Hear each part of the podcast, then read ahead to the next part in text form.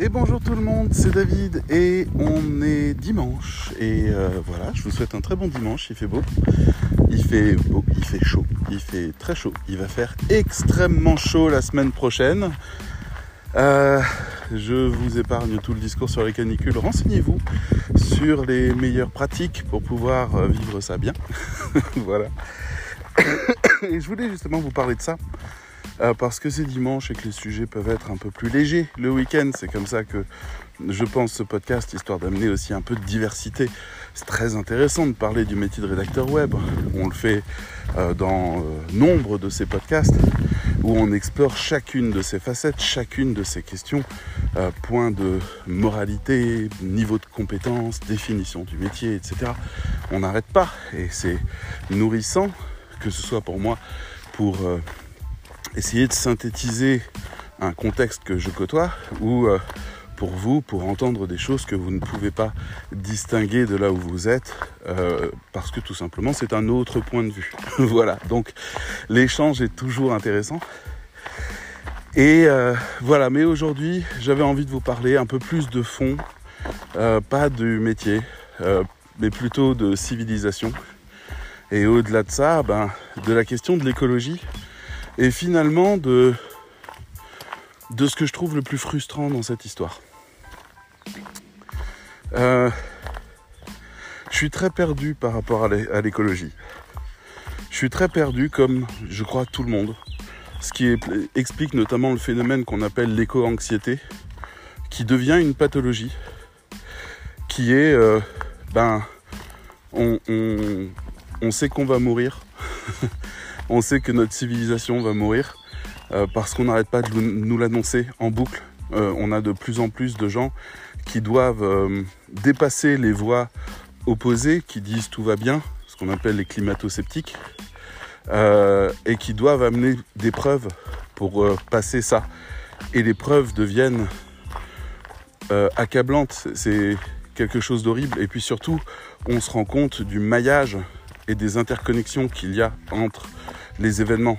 Une hausse de température, par exemple en ce moment en France, là, depuis quelques jours, une hausse de température égale des incendies, des forêts entières qui brûlent, et donc du carbone qui se libère et des faunes et flores qui se perdent à jamais, euh, qui meurent dans d'autres souffrances et des gens qui meurent, etc. Et finalement, euh, la destruction de, tout ce qui fait notre protection c'est-à-dire on n'était peut-être pas parti de l'idée que euh, euh, le climat allait en premier lieu détruire ce qui empêche le climat de, se dérégler complètement, qu'il allait emporter ça avec lui comme une espèce de conséquence, comme un domino, et où ce qu'on pensait nous protéger ne nous protège finalement pas et ne protège rien.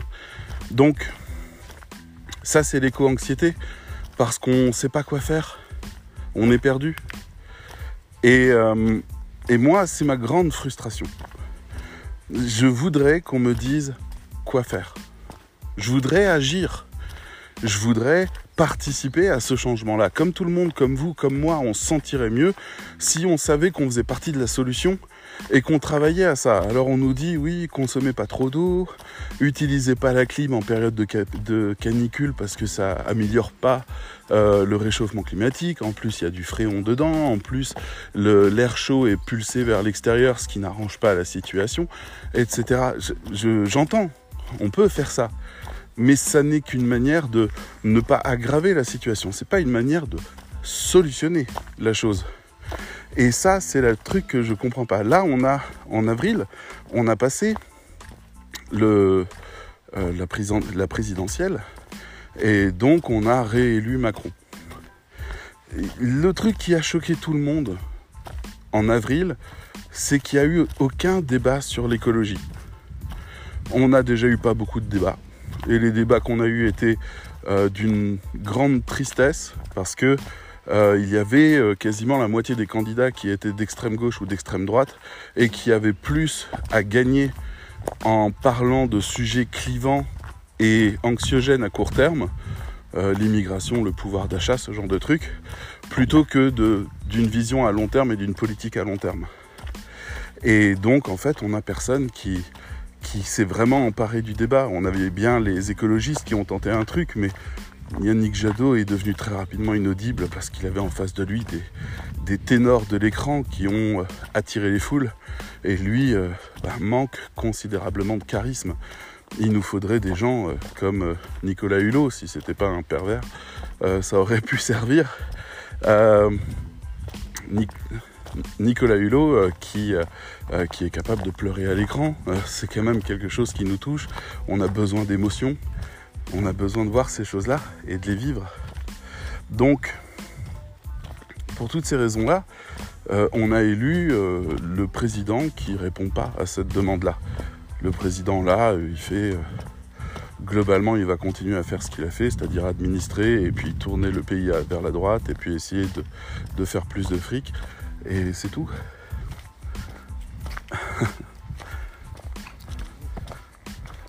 Bonjour.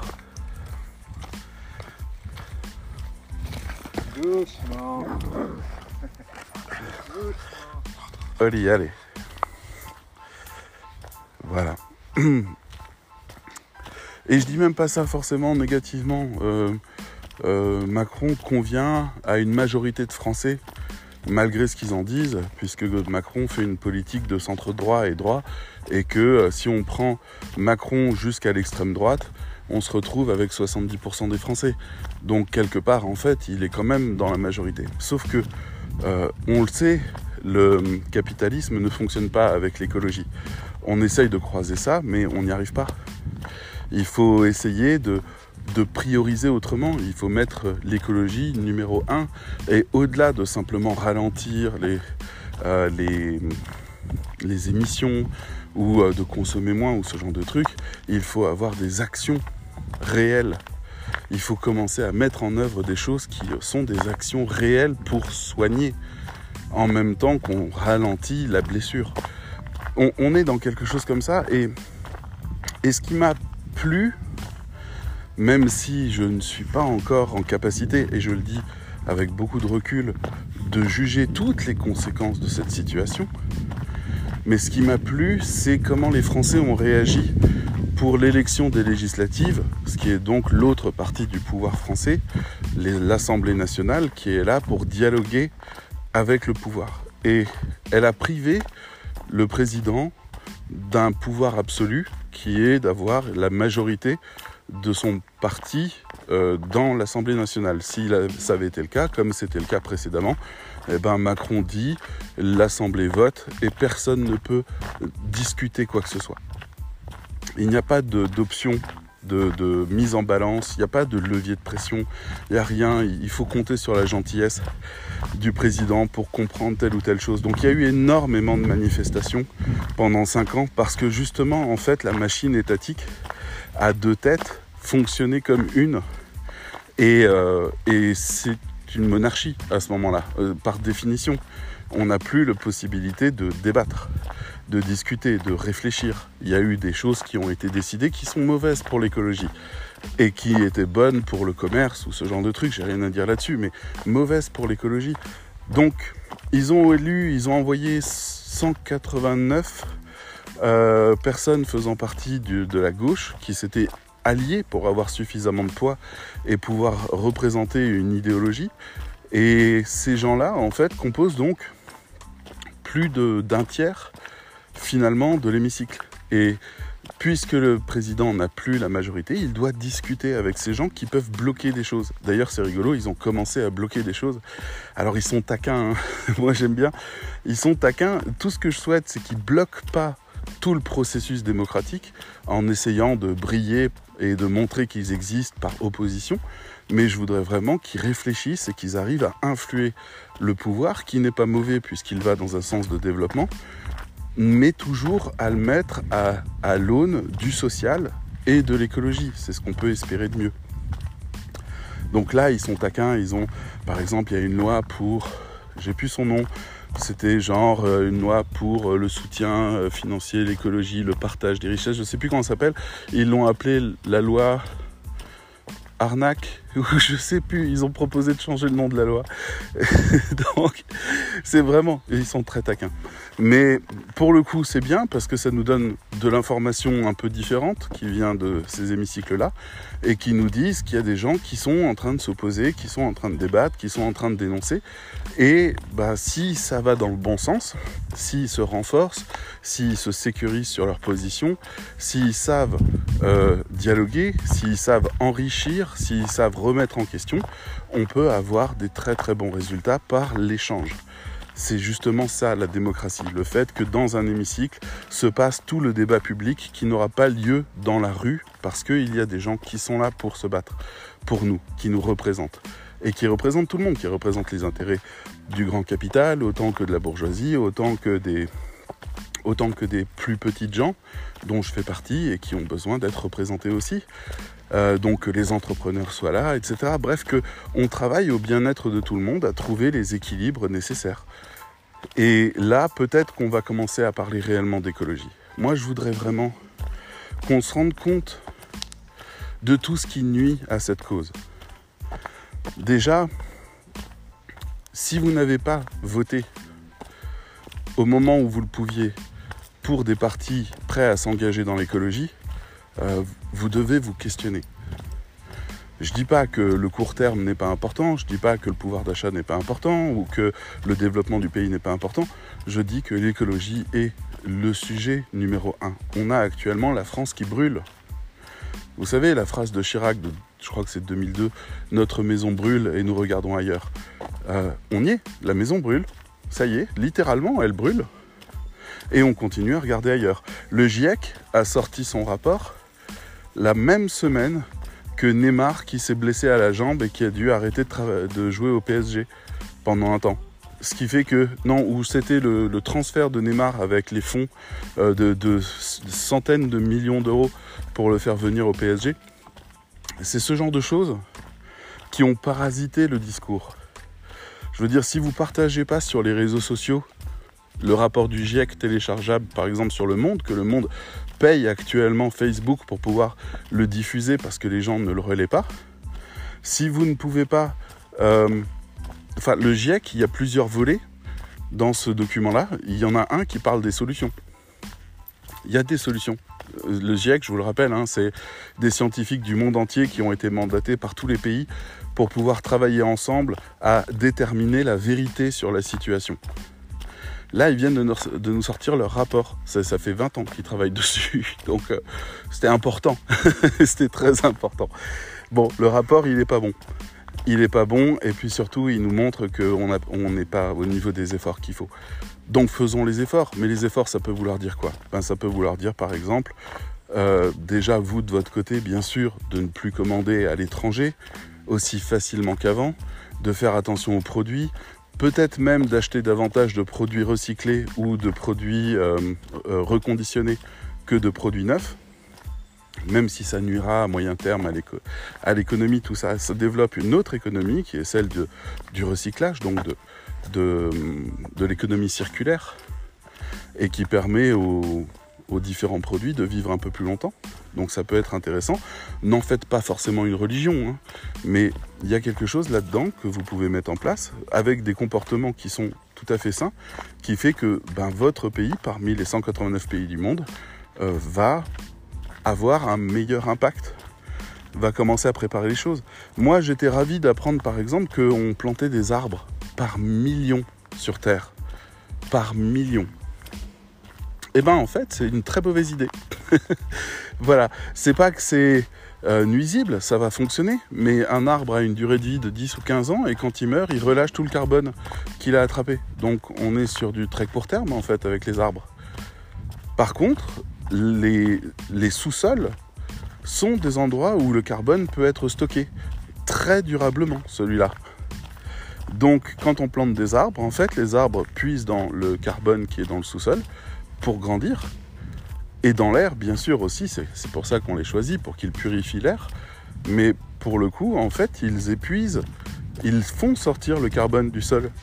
Donc, c'est pas si simple, c'est pas si simple. Vous avez raison.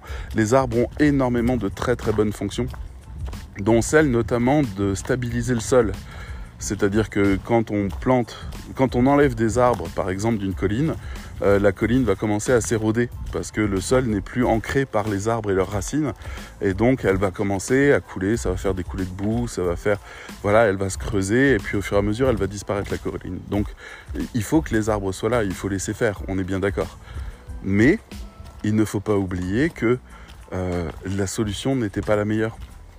C'est une solution de greenwashing quand on vous parle de planter des arbres. Voilà, on, se fait tout savoir avec ça.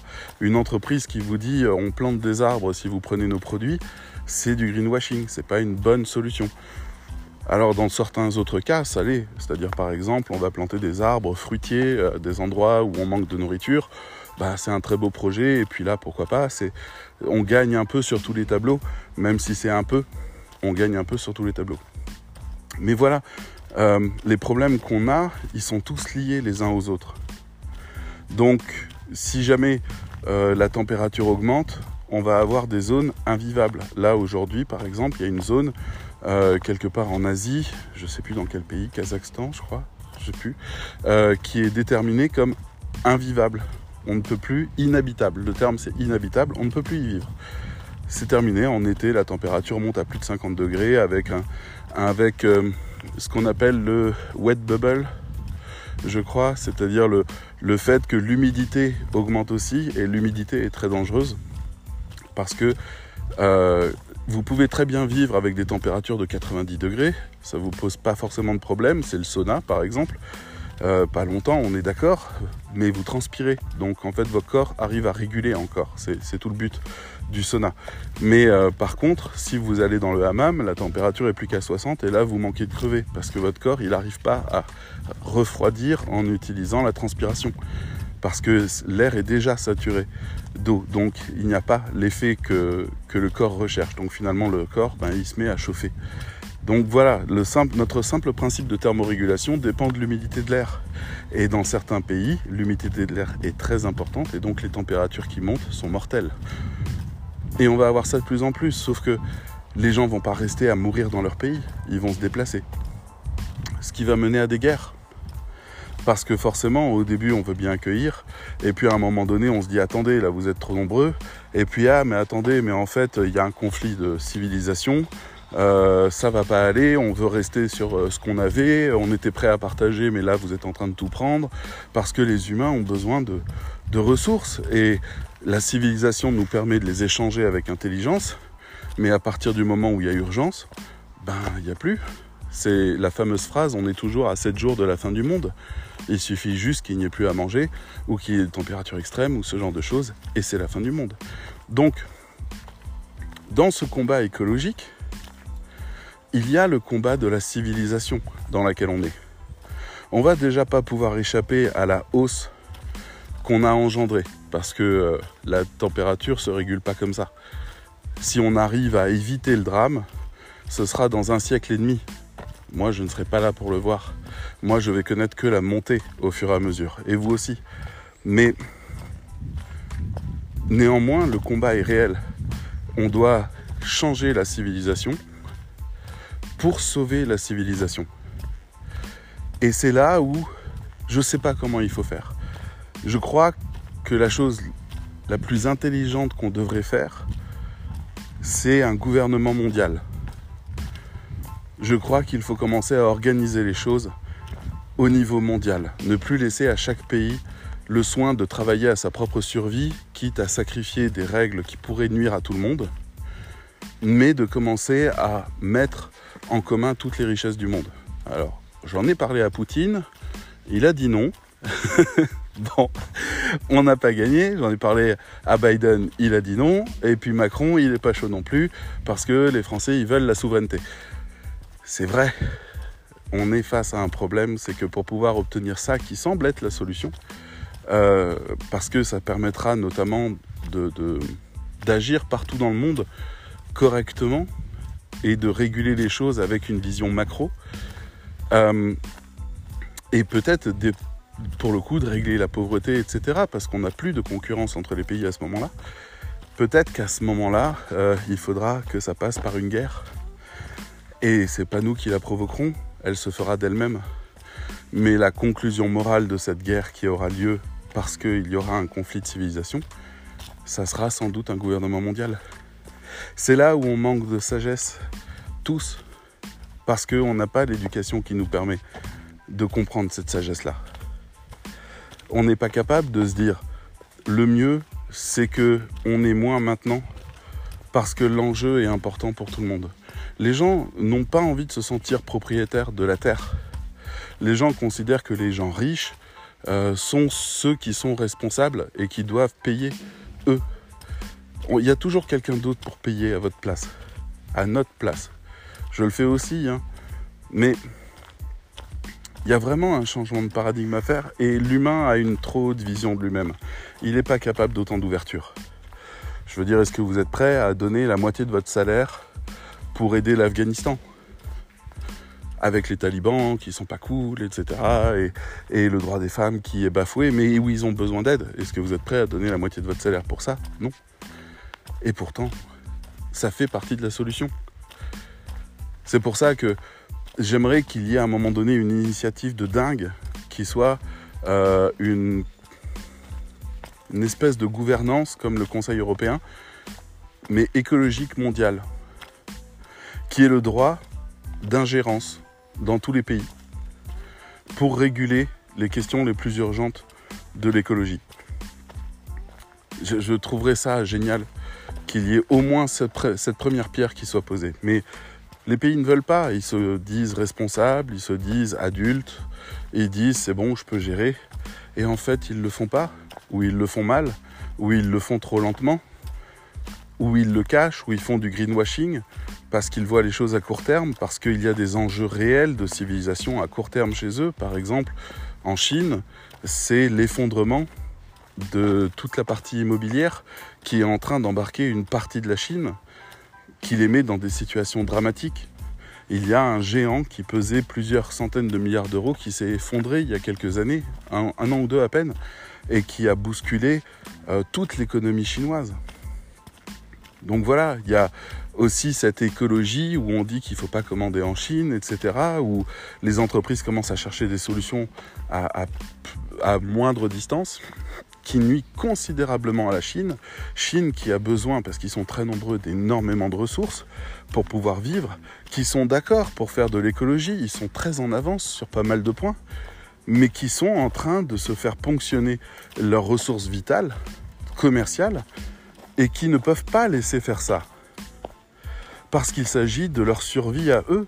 Ils ne veulent pas être sacrifiés. Et je le comprends. Et il faut trouver des solutions pour redistribuer les richesses, pour que des gens qui n'ont pas les ressources qu'il faut, euh, ou qui se retrouvent en difficulté, puissent euh, ben, avoir quand même la subsistance. Moi, je veux dire, l'écologie est un problème d'industrialisation. L'industrialisation n'a pas touché des pays euh, comme, je ne sais plus comment il s'appelle, le Yémen par exemple, qui n'est pas extrêmement industrialisé et qui paye les conséquences aujourd'hui du réchauffement climatique. Le Yémen devrait avoir une compensation pour vivre cette période-là dont il n'est pas responsable. On a un, portefeuille commun. Il devrait y avoir une conscience commune mais tout le monde ne pense qu'à soi euh, parce que tout le monde s'oppose à d'autres. Donc le mieux, c'est d'enlever ce pouvoir-là et ces frontières-là et d'essayer de redéfinir les choses. Mais vous imaginez toute la complexité par rapport à toute cette culture que nous avons, où nous sommes en opposition. La France a été très longtemps en opposition avec l'Angleterre. Maintenant, la France s'oppose aux États-Unis quelque part, euh, avec l'Europe. La France croit qu'elle est l'Europe. Et en même temps, elle rejette l'Europe. Moi, j'adore. Je suis dans le meilleur pays du monde. Et, et on voit bien que ça se fait pas. On voit bien qu'il y a euh, trop d'obstacles, qu'il y a trop de négociations. On voit bien que l'accord passé avec le Canada pour importer leur bouffe, euh, parce que ça aide le Canada et ça nous aide nous, ça nous ouvre un autre marché, etc. On voit bien que la mondialisation est vachement importante, mais, mais tant qu'on n'a pas réglé le problème de pollution des transports, on est face à une idiotie absolue. Je veux dire, il y, a deux trucs qui polluent à mort, c'est les avions et les cargos. Donc augmenter les trafics des deux ne va pas dans le bon sens. Maintenant, allouer des sommes phénoménales pour le développement de nouvelles technologies de transport, comme l'avion électrique sur lequel euh, Boeing travaille déjà et a déjà des prototypes qui fonctionnent, euh, là ça m'intéresse. Maintenant, l'électrique a sa limite. Parce que qui dit tout passe en électrique, donc ça pollue plus, dit il nous faut beaucoup plus d'électricité. Et là, on se retrouve avec des centrales nucléaires ou des centrales à charbon ou des centrales à gaz qui, elles, polluent plus. Comment faire? Comment faire? Mais heureusement, il y a des gens très compétents, extrêmement bien formés, des chercheurs, des innovateurs qui sont en train de travailler en macro, c'est-à-dire en regardant l'intégralité des chaînes pour pouvoir trouver des manières d'optimiser les choses. Je veux dire, on, a des exemples qui valent ce qu'ils valent, mais disons qui servent d'exemple, même s'ils ne sont pas des références ou qui ne sont pas suffisamment impactants. Mais par exemple, euh, pour ce qui est d'Apple, Apple utilise des serveurs à distance, euh, ce qu'on appelle des, des data centers, qui leur permettent de stocker toutes les données de leurs clients. Ben, tous les data centers sont équipés de panneaux photovoltaïques extrêmement étendus, faisant que Apple est très fier de dire que ben, son service cloud est 100% sans carbone. Alors bien sûr, il a fallu du temps pour fabriquer euh, tous ces panneaux photovoltaïques et du produit et des choses et de la silice et compagnie. On est d'accord, on est d'accord, c'est pas parfait. Mais plus on investit dans les innovations, qui sont polluantes au début, comme la voiture électrique par exemple, plus on a de chances que des nouvelles innovations arrivent derrière, parce que le marché est juteux, qui sont infiniment moins polluantes. Donc on a comme ça, par exemple, le retour de la voiture à l'eau, qui est en train de revenir. On a des nouvelles technologies intéressantes qui viennent. Il y a un mec qui a développé un kit euh, il est en Bretagne. Alors, j'ai pas compris cette histoire parce que ça a l'air, si ça marche, et ça a l'air de marcher, euh, ça devrait être industrialisé immédiatement. Il a juste rajouté un injecteur. Alors, c'est une vieille technologie hein, qui existe depuis quasiment le début du moteur à explosion. Un injecteur, le kit coûte 150 euros, un truc comme ça. Un injecteur qui balance un tout petit peu d'eau en même temps que le moteur récupère l'essence pour le faire exploser, pour créer la, la motricité. Euh, et, en faisant ça, ben, la voiture est un peu moins performante, mais pas beaucoup. Par contre, elle pollue 30 à 40% de moins. Voilà. Je veux dire, pourquoi? Pourquoi c'est pas de série, ça? Qu'est-ce qui fait que les gens mettent pas ça de série? Mais euh, peut-être que c'est juste un mythe, peut-être que le gars il a créé un truc mais que industriellement ça marche pas. On a aussi d'autres cas, on a, euh, on a des innovations importantes comme par exemple, je pense beaucoup à ça parce que on crache beaucoup sur Bill Gates qui vient d'annoncer qu'il allait donner quasiment la totalité de sa fortune à sa fondation. Euh, pour aider à l'innovation. Alors on se fout un peu de sa gueule parce que voilà, la fondation Bill et Melinda Gates, blablabla, et encore ils sont divorcés, je sais pas si, si le nom est toujours le même, mais euh, mais euh, bon, le monsieur, il a éradiqué déjà une maladie mortelle, c'est déjà son compteur. Et puis, il a aussi financé une énorme recherche permettant de recycler les toilettes. voilà, je vous le dis. Ils ont développé des technologies, une espèce d'énorme machine qui place à différents pays, et notamment en Afrique, à Abidjan, je sais qu'il y en a, etc. Au, au Congo, je crois qu'ils en ont aussi placé une, je suis pas certain mais en tout cas, ils les développent de plus en plus, qui sont des toilettes publiques, c'est public, qui génèrent de l'autre côté de l'eau gratuitement, à partir des sels et à partir de l'urine. Il y a un système de filtrage complexe, mais pas polluant et pas compliqué à entretenir, qui permet de purifier à 100% l'eau. Donc, si on met ça en place et qu'on enseigne aux, euh, aux pays à qui on confie le, soin de ces machines, sa technologie, voire même qu'on industrialise ces pays pour qu'ils multiplient ces appareils, on arrive à obtenir de l'eau euh, par recyclage, tout simplement. Pas suffisamment, bien sûr, puisqu'il y a toujours une perte, mais euh, bah oui, quand vous buvez un litre d'eau, une partie va servir à, à, hydrater votre corps, une autre va servir à votre transpiration, et puis le reste va être évacué. Donc il y a toujours une perte, mais c'est un début de solution. En tout cas, ça fait partie d'un ensemble de solutions. Les solutions, de toute façon, il n'y en a pas qu'une. Ils sont aussi en train de travailler sur des filtreurs d'air gigantesques, des machins qui vont capter le carbone de l'air et le filtrer. Très bien. Ils sont aussi en train de travailler euh, sur euh, des machines qui vont nettoyer les océans. Parce que les océans, vous savez qu'on jette du plastique dedans et que le plastique va se dégrader au point de devenir de la poussière de plastique, en quelque sorte, et encore plus fine que ça en réalité. Et euh, napper toute la surface de l'océan, étouffant ainsi les algues et la plupart euh, des animaux qui en dépendent aussi des algues, et n'oxygénant plus suffisamment les océans. Donc on va avoir les océans qui vont crever à cause de nos plastiques. D'où le fait que quand vous allez chez McDonald's maintenant, par exemple, les pailles sont en carton, ce qui me procure toujours des frissons très désagréables, le, goût du carton. La bouche, je peux pas.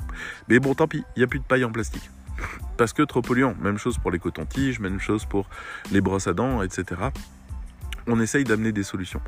Mais le truc, c'est que les solutions doivent être des décisions d'État. Et au-delà de ça, ça doit être des décisions politiques d'un peuple. Donc, moi, j'entends complètement le fait que les gens se sentent impuissants. Je le comprends. Et, vraiment, je suis le premier à le dire. Euh, je suis prêt à donner une partie de mes revenus à une vraie solution innovante. Mais pour que les choses fonctionnent, on est dans des systèmes d'équilibre très précaires. Euh, par exemple, en faisant de l'écologie, on peut mettre des, entreprises par terre qui vont créer du chômage, qui vont peser sur les, euh, les ressources d'un pays, qui doit dédommager, qui doit protéger sa, sa population. Et finalement, en fait, on n'arrive pas à faire la transition. Donc, en y réfléchissant, l'idée, c'est la transition douce vers une écologie totale et solidaire qui passe par du circulaire, qui passe par de la non-pollution, qui passe par de l'investissement dans des technologies nettoyantes, qui passe par des emplois verts, c'est-à-dire des nouvelles industries qui embauchent et qui travaillent sur des technologies vertes. Et tout ça, c'est avant tout, et c'est là où je veux en venir, et je ne vais pas m'étendre plus dans ce podcast-là, parce que le sujet est incroyablement vaste et passionnant, mais ça passe par le choix d'un peuple. Donc, je voudrais vous dire... Pardon, je suis pas encore guéri, je suis comme la terre. Euh, je voudrais vous dire la chose suivante. Si vous voulez agir, si vous voulez vous sentir utile, quand vous avez l'occasion de voter, pensez toujours à l'écologie. Parce que ça envoie le signal. Parce que là, par exemple, on a 189 personnes de la NUPES de gauche qui sont NUPES, le E c'est écologie.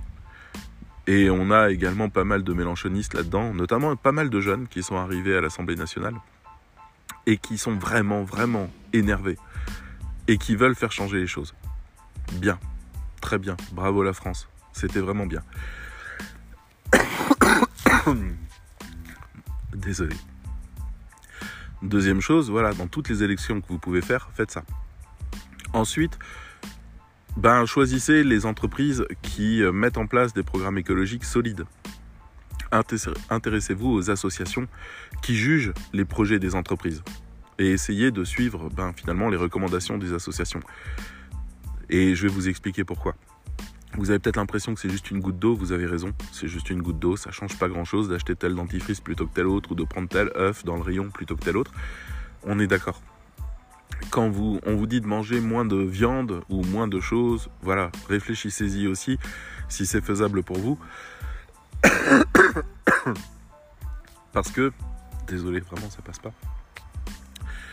Parce que justement, euh, en faisant toutes ces choses-là, simplement en montrant que vous adhérez à ce projet. En votant quand vous le pouvez avec votre petite voix sur 35 millions de votants. En achetant tel produit plutôt que tel autre. En soutenant publiquement telle chose ou telle autre. En relayant les informations qui ne sont pas alarmistes forcément. Enfin, elles doivent être alarmistes, on est d'accord. Mais surtout les solutions. Diffuser les solutions. Quand vous avez une association qui fait un truc cool et qui est important et qui sert, diffusez-le. Quand vous avez le GIEC qui publie son rapport sur les solutions et qui a un article qui explique ça, diffusez-les. Pourquoi? Parce que tout simplement, en fait, vous êtes en train de faire de l'influence. C'est-à-dire, au fur et à mesure, le peuple change sa mentalité. Vous êtes en train de voter quand vous achetez, quand vous diffusez, quand vous partagez sur les réseaux, vous votez. Ce sont des votes. D'accord C'est pris comme ça par les dirigeants. Le dirigeant, ce qu'il veut, c'est être réélu, parce qu'on est en démocratie et qu'il n'a pas le choix. Hein. il repasse tous les cinq ans. Euh, s'il veut être élu, il doit être en accord avec les intérêts de son pays, sinon on ne votera pas pour lui. Donc, on a vraiment besoin que vous montriez que c'est ça le sujet. Plus vous montrez que c'est ça le sujet, plus les politiques s'en emparent. Et plus les associations montent au créneau pour vérifier ce que les politiques font, et plus en fait le bateau change de cap. C'est un travail très long, ça fait 20 ans maintenant que j'entends parler d'écologie quasi quotidiennement, et ça monte de plus en plus en puissance. Là aujourd'hui, la maison brûle. Donc, mon raisonnement, c'est de dire, vous, n'avez pas besoin de devenir militant. Faites-le si vous le voulez, il n'y a pas de problème. Mais vous n'avez pas besoin de devenir militant. Vos votes suffisent. Quand vous achetez des œufs qui sont avec la classification 0 ou 1 en France, ce qui signifie bio ou libre parcours, ou euh, pardon, label rouge, et libre parcours, je crois, euh, ben en fait, vous envoyez un signal aux entreprises, aux grandes entreprises d'agroalimentaire, que les 2 et 3, qui sont les batteries et les poules dans une seule cage et des trucs un peu dégueulasses, eh ben vous n'en voulez pas. Conséquence, par exemple, Amora a annoncé que toutes ces mayonnaises et toutes ces sauces, désormais qui utilisaient des œufs, seraient faites qu'avec des œufs 0 ou 1, et que c'était une décision définitive. Vous venez d'offrir une meilleure vie aux poules et aussi une meilleure écologie générale, etc. Et c'est pareil pour le bio plus vous achetez du bio, plus les marques s'intéressent au bio. Et plus vous achetez des produits qui auront une vertu écologique, plus les entreprises comprennent qu'il faut qu'ils fassent de l'écologie pour vous plaire. C'est vous qui votez. C'est ça le plus important. C'est vous qui votez à chaque achat, à chaque vote, à chaque partage, à chaque fois que vous faites quelque chose en public que d'autres ressentent, par exemple une entreprise qui voit ses chiffres augmenter ou baisser.